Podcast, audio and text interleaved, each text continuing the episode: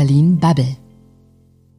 Was macht für dich erfolgreiche politische Kommunikation aus? Schildere das bitte anhand eines persönlichen Beispiels.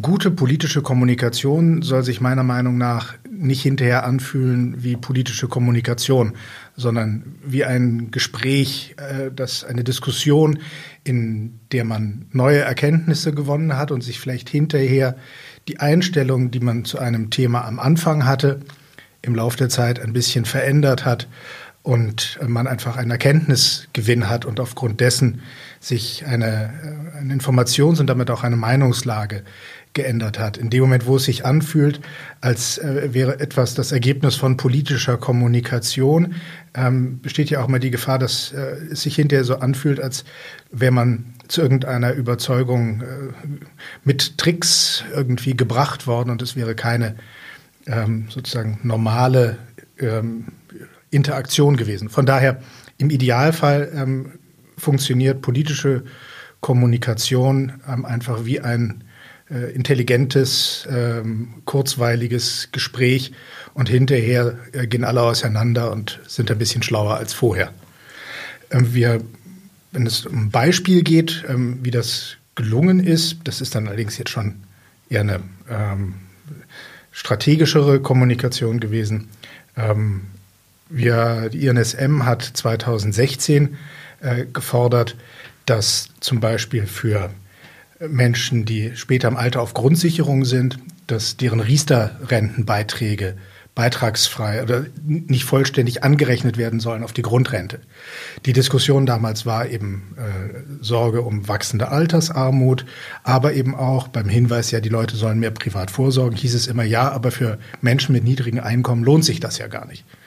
Und diese Thematik ähm, haben wir dann aufgegriffen, haben untersuchen lassen, wie sich das auswirken würde, wenn man zum Beispiel von den eigenen Riester-Rentenerträgen ein bisschen mehr später in der Grundsicherung behalten dürfte. Und daraus ergab sich dann eben die Forderung, äh, dass die Riester-Rente, wenn man später im Alter äh, Grundsicherung beziehen muss, dass davon dann ein gewisser Teil ähm, Beitrags- oder nicht angerechnet wird, sodass diejenigen, die einen Riester-Rentenbeitrag haben, auch im Alter etwas davon haben und deshalb überhaupt einen Anreiz haben, irgendwann mal in die Riester-Rente einzuzahlen und sie nicht die ganze Zeit denken müssen, ähm, egal was ich hier einzahle, wird mir hinterher wie wieder abgezogen.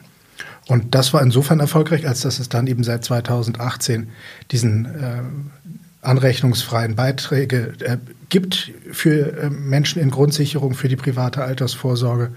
Und mittlerweile sind wir in der Debatte noch eins weiter, ähm, dass wir fordern, dass das Gleiche auch gelten sollte für Beiträge, die die Menschen äh, in die gesetzliche Rentenversicherung äh, gezahlt haben, dass man, wenn man später im Alter dann doch Grundsicherung empfängt, dass man dann auch die Einzahlungen in die Rentenkasse ein Stückchen was davon hat, damit diejenigen, die privat oder auch gesetzlich fürs Alter vorgesorgt haben, hinterher auf jeden Fall mehr haben als die, die das nicht getan haben. Das Ganze versucht, haben wir versucht, eben sehr diskursiv darzustellen und äh, nicht einfach nur als äh, Forderung, die man mit irgendwelchen Drohungen versieht.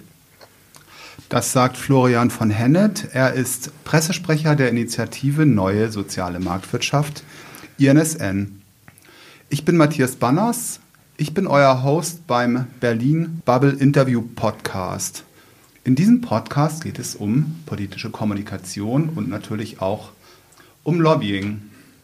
Florian, anhand deines Beispiels habe ich mich gefragt, wie es dann ganz konkret funktionieren kann, dass ich, dass ich ähm, quasi nicht als Interessenvertretung, als Stimme wahrgenommen werde, die ein Partikularinteresse vertritt, sondern die irgendwie wirklich daran interessiert ist, den, den Menschen, in diesem Falle ähm, den Beziehern geringerer Renten helfen zu wollen und helfen zu können. Ähm, wie räumt ihr als INSM diesen Verdacht aus? Oder wie habt ihr den ausgeräumt bei dem konkreten Beispiel? So einen Verdacht kann man nie vollständig ausräumen und ähm, da die INSM von den Arbeitgeberverbänden der Metall- und Elektroindustrie finanziert ist, ähm, ist natürlich klar, in sozusagen welche wie wir von vielen verstanden werden. Ähm, da muss man immer wieder klar machen, dass wir eben eine Organisation sind, die nicht äh, Branchen- oder Partikularinteressen vertritt, sondern uns geht es um die soziale Marktwirtschaft und das, äh, was ihre Kernelemente sind. Ähm, und das muss man immer wieder betonen. Das funktioniert am besten, wenn man ein paar Fakten auch dazu liefern kann. Deshalb ähm, sind fast alle, sage nur sicherheitshalber fast, aber eigentlich sind alle unsere Argumente und alle unsere Forderungen sind mit entsprechenden wissenschaftlich belegten Fakten unterlegt, damit immer wieder klar gemacht wird, nee, es geht hier nicht um irgendeine steile These, gut formulierte Behauptung, sondern es ähm, die Folgen unserer Vorschläge sind uns, soweit das geht, durchaus bekannt. Also wir fordern nicht einfach nur die, ähm, dass äh, bestimmte Zahlungen aus der privaten Altersvorsorge nicht auf die Grundrente oder auf die ähm, Grundsicherung angerechnet werden sollen, sondern wir haben dann eben auch schon entsprechende Zahlen, die darlegen, wie sich das auswirken würde. Ähm, aber natürlich, man muss immer wieder versuchen, die Themen an ihrem Kern ein Stückchen weit anzupacken. Was ist der Auslöser einer Diskussion? Was liegt ähm, den an der Diskussion Beteiligten am Herzen und ähm, was sind die Argumente, die unserer Meinung nach in diesem Diskurs noch fehlen, dass man etwa einen, Beitrag zu diesem Diskurs leistet. Und in dem Moment, wo man einen sinnvollen Beitrag zu diesem Diskurs leistet, ist man wird es sehr viel leichter, an diesem Diskurs teilzunehmen, als wenn man nur von außen irgendwie eindrischt und eigentlich zu dem eigentlichen Gespräch, das auf die Art stattfindet, nichts Wirkliches beitragen kann. Also gute politische Kommunikation muss einen Mehrwert anbieten für die Diskussion selber und auch für die Diskussionsteilnehmer. Genau das. Die Initiative Neue Soziale Marktwirtschaft ist ja kein klassischer eingetragener Verein, sondern eine GmbH. Warum ist das so? Die INSM wurde gegründet so 1999, 2000 und äh, die Arbeitgeberverbände der Metall- und Elektroindustrie ähm, waren damals besorgt, dass die Bundespolitik äh, ein Stückchen weit vergisst, was soziale Marktwirtschaft im Kern bedeutet und was es braucht, damit soziale Marktwirtschaft funktioniert und wollte auf diesen Diskurs einwirken. Und deshalb wurde die INSM gegründet, um für soziale Marktwirtschaft zu werben. Ähm, das war dann die Idee, dass es eine Mischung sein soll aus klassischer politischer Kommunikation und äh, Methoden des Marketings, also die INSM auch bis zum heutigen Tag. Ähm, wir haben sowohl die bespielen die Mittel der klassischen Kommunikation, das sind direkte Gespräche oder Gespräche im größeren Kreis, das sind aber eben auch Marketingmaßnahmen, das sind Anzeigen in Tageszeitungen, mittlerweile mehr und mehr online, auch Anzeigen in Social Media, also die Mischung aus ähm, äh, sozusagen Think Tank und PR-Agentur. Und, und, um diese Organisation ähm, auf der einen Seite so zu halten, dass vollkommen klar ist, dass wir nicht Teil der Arbeitgeberverbände sind, aber wir trotz alledem, dass sichergestellt ist, dass das Geld, das uns zur Verfügung steht, jetzt nicht einfach irgendwo hin überwiesen wird und die Verbände, die das Ganze zahlen, nicht so richtig wissen, was damit passiert, ähm, wurde die äh, als Lösungsinstrument gefunden, dass die INSM eine GmbH ist. Genau gesagt, wir sind eine Tochtergesellschaft des Instituts der deutschen Wirtschaft Medien GmbH, die wiederum eine Tochter des Instituts der deutschen Wirtschaft in Köln ist und ähm, auf die Art ist die ähm, IW Köln Medien ähm, GmbH ist unsere Gesellschafterin. Ähm, allerdings diejenigen, die unser, uns die Mittel zur Verfügung stellen, sind die äh, Arbeitgeberverbände der Metall- und Elektroindustrie und die in einem gemeinsamen Beirat aus Gesellschafter und ähm, Finanziers äh, schauen dann so ungefähr zweimal im Jahr berichten wir denen, was wir mit dem Geld, das sie uns zur Verfügung gestellt haben, äh, angefangen haben. Und dann wird überlegt, ähm, wie wir weiterarbeiten und wie die weiteren, was die weiteren näheren und ferneren Ziele sein sollen.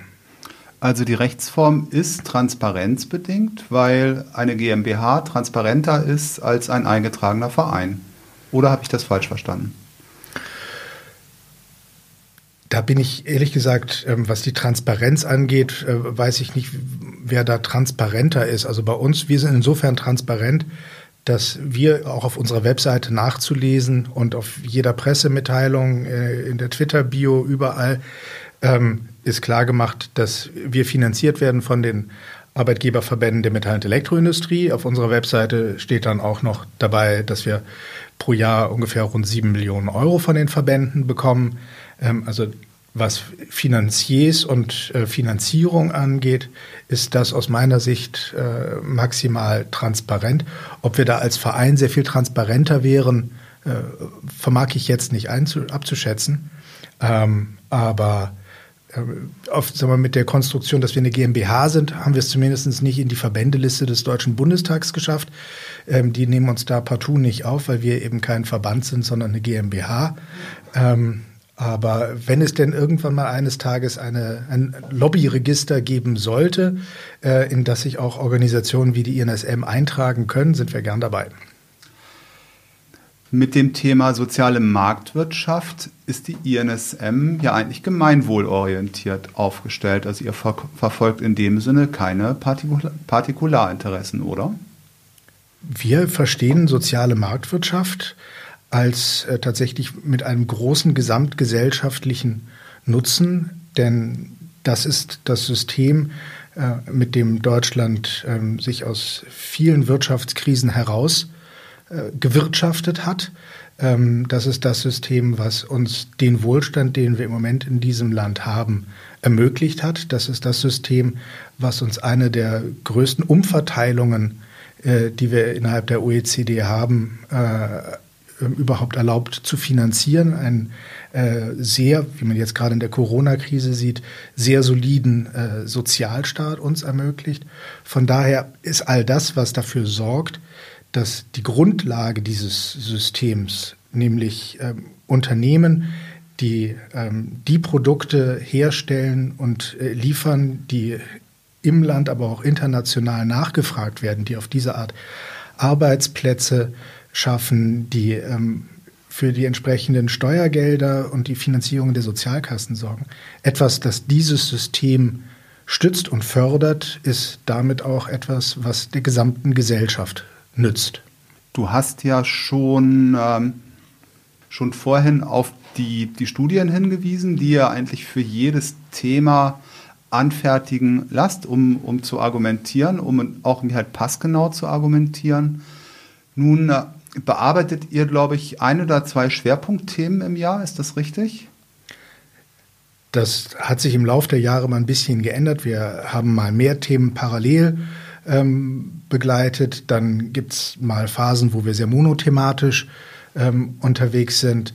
Ähm, wir haben jetzt gerade heute, an dem Tag, wo wir das hier aufzeichnen, haben wir gerade unseren Bildungsmonitor veröffentlicht. Ähm, und äh, das ist immer die Zeit, wo wir uns schwerpunktmäßig dann eben auch um Bildungsthemen kümmern. Und wann immer im Laufe des Jahres ähm, es Punkte gibt, wo wir den Eindruck haben, da müsste man mal was aus dem äh, Sicht äh, der Bildung und Bildungspolitik sagen, melden wir uns auch dann wieder zu Wort mit den Erkenntnissen aus dem Bildungsmonitor. Äh, selbstverständlich sind die großen Themen Arbeitsmarkt, äh, soziale Sicherungssysteme da vor allem seit vielen Jahren ein Schwerpunkt auf, der, äh, auf dem System der gesetzlichen Rente, aber auch der betrieblichen und privaten Altersvorsorge, ähm, Standortthemen, ähm, internationale Wettbewerbsfähigkeit. Äh, also das Thema Steuern ist bei uns auch, taucht in regelmäßigen und unregelmäßigen Abständen auf. Seit Anfang des Jahres äh, klagen wir gegen den Soli, ähm, und ähm, sind jetzt kurz vor dem Ziel, damit auch dann ähm, hoffentlich vor dem Bundesverfassungsgericht Gehör zu finden, damit das mal abschließend klärt, ob der Soli äh, noch erhoben werden darf oder nicht. Wir und zahlreiche Juristen sind der Meinung, dass nicht. Ähm, also da haben wir mehrere Themen, die wir in unterschiedlicher Intensität verfolgen. Aber ähm, so ein gutes halbes Dutzend Themen, ähm, die wir eigentlich so in der permanenten Beobachtung haben. Kannst du mal schildern, wie so eine themenbezogene Kampagne jetzt zum Beispiel ähm, zum Bereich Bildung, wie die strukturiert ist? Weil da habe ich dann irgendwie halt die Studie, da habe ich wahrscheinlich Veranstaltungen, ich habe Anzeigen. Ihr habt ja auch jetzt mit der ehemaligen Bundesministerin Frau Schröder, habt ihr Testimonials, die da mit reinspielen. Ähm, wie eng wird sowas durchgeplant und durchgetaktet und wie viel Flexibilität habt ihr bei dieser Kampagnenplanung, um bestimmte Themen dann quasi irgendwie halt zu bringen und zu spielen?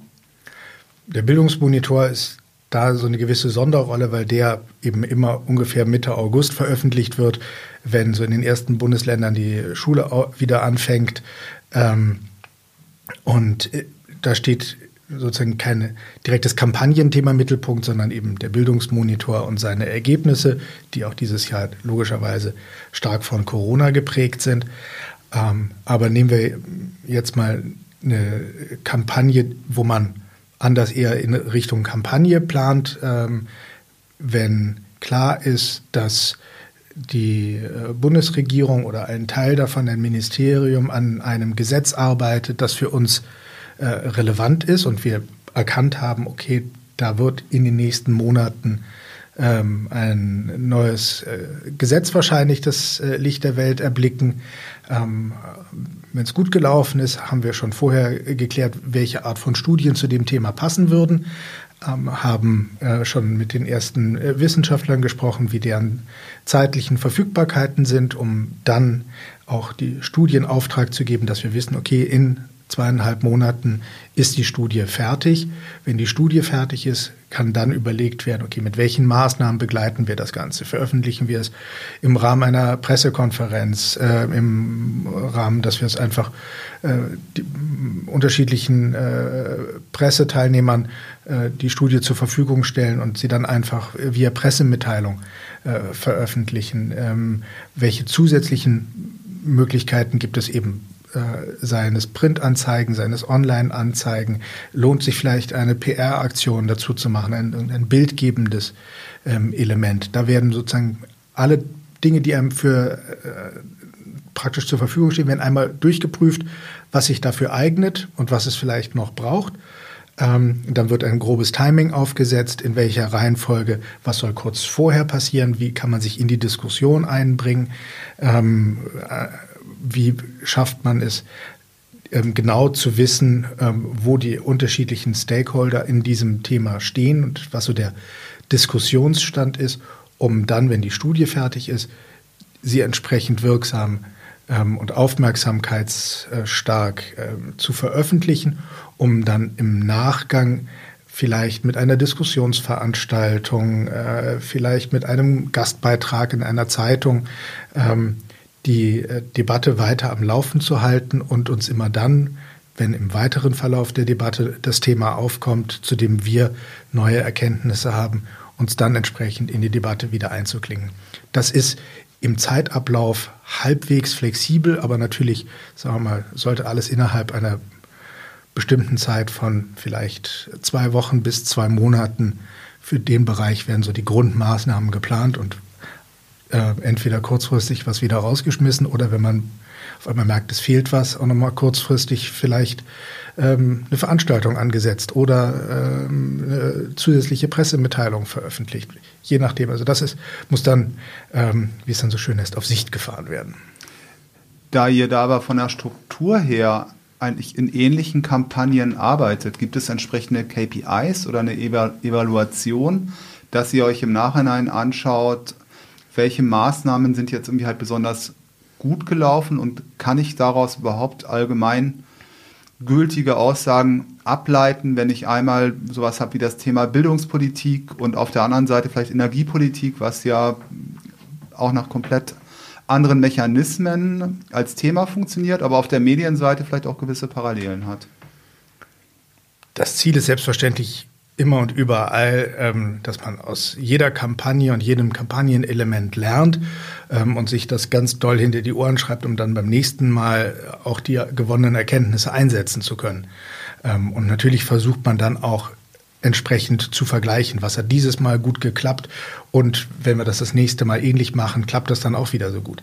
In der Praxis, gerade eben, weil die Themen so unterschiedlich sind, weil die Zusammensetzung der Diskussionsteilnehmer jedes Mal so unterschiedlich ist, ist die wirkliche Vergleichbarkeit ähm, von einer Kampagne zur nächsten praktisch nicht gegeben. Es ist, äh, wir bringen nicht einen neuen Tonschuh raus und können dann vergleichen, hat diese Produkteinführung genauso gut geklappt wie die letzte, sondern es ist jedes Mal ähm, eine unvergleichliche Kampagne ähm, und ein unvergleichliches Kampagnenerlebnis. Deshalb tun wir uns da immer schwer mit äh, den äh, Vergleichen. Ähm, aber natürlich sind das dann Feinheiten. Ähm, man lernt ja auch zusammen mit sozusagen dem Rest der Welt, wie mit sozialen Medien umgegangen werden kann, ähm, welcher Ton funktioniert. Ähm, äh, mal sind äh, Bilder der letzte Schrei, mal ähm, dürfen es keine Bilder sein. Äh, Katzenfotos passen zu unseren Kampagnen ganz, ganz selten. Deshalb Aber dick und doof, ne? Das kann dann mal funktionieren. Das ist eben auch der Versuch, es mal ähm, äh, ein bisschen ähm, ist dann doch mit Humor und ein paar kleinen Slapstick-Videos äh, zu versuchen. Ähm, die, waren aber recht, die waren aber rechtefrei, oder?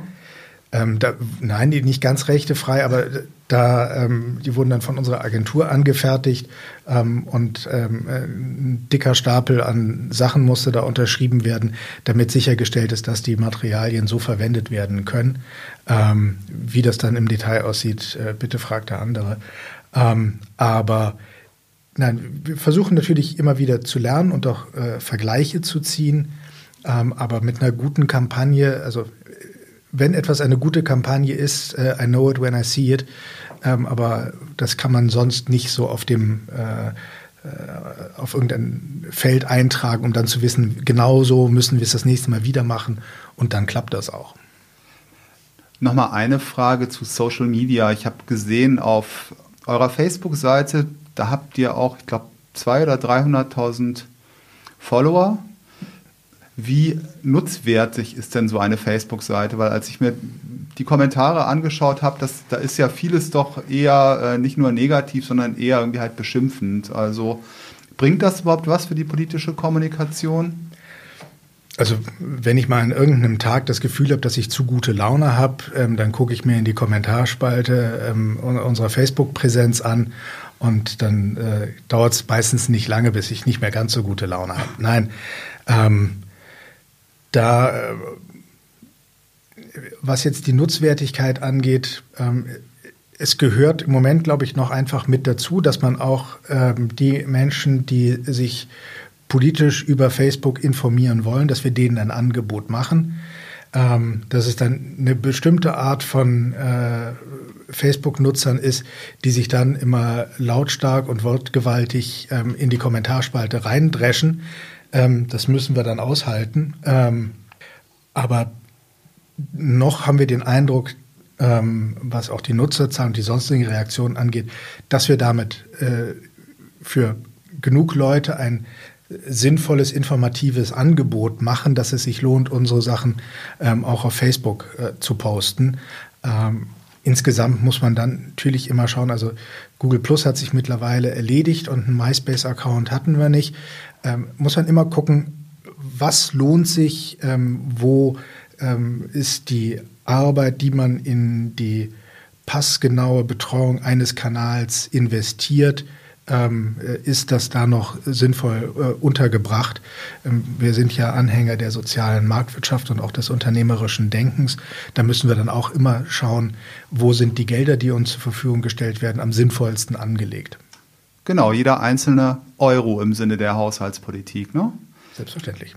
Danke, Florian. Ich habe noch drei ganz kurze Fragen zum Abschluss. Das sind einfach Gegensatzpaare. Du kannst, solltest da eine Entscheidung treffen und das kurz in einem Satz begründen. Taz oder NZZ? Wenn es geht, beide. Wenn ich mich partout für eine entscheiden müsste, wäre es wahrscheinlich die Taz. Ähm, das ist äh, nach wie vor ein äh, meistens äh, gut geschriebenes äh, Medium, wo man, äh, wo, wo, wir ähm, Themen finden, die wir so ganz, ganz anders sehen. Ähm, aber es ist dann ja auch für die eigene Erkenntnis durchaus ähm, erweiternd und im Zweifelsfall nur erheiternd äh, zu sehen, wie man ein Thema auch ganz, ganz, ganz, ganz, ganz anders sehen kann. Ähm, die äh, NZZ ist ansonsten eine äh, großartige Zeitung, aber äh, wenn, wenn die nicht in der Auswahl drin ist, muss ich halt dann doch die FAZ lesen. Twitter oder Instagram? Twitter, ganz klar äh, Twitter, weil das ist ähm, nach wie vor, ich bin mehr in der Abteilung News Junkie ähm, und äh, möchte Information und äh, Debatte. Äh, was irgendjemand zum Mittag gegessen hat, interessiert mich sehr, sehr nur am Rande. G2R oder Schwarz-Gelb? Ich finde, man sollte nicht Koalition, sondern Parteien wählen. Ähm, denn äh, oder man kann auch nur Parteien wählen. Ähm, und äh, muss ich mich dazwischen entscheiden? Nein. Dankeschön, Florian. Bitte gerne. Vielen Dank für die schönen Fragen. Das war Berlin Bubble.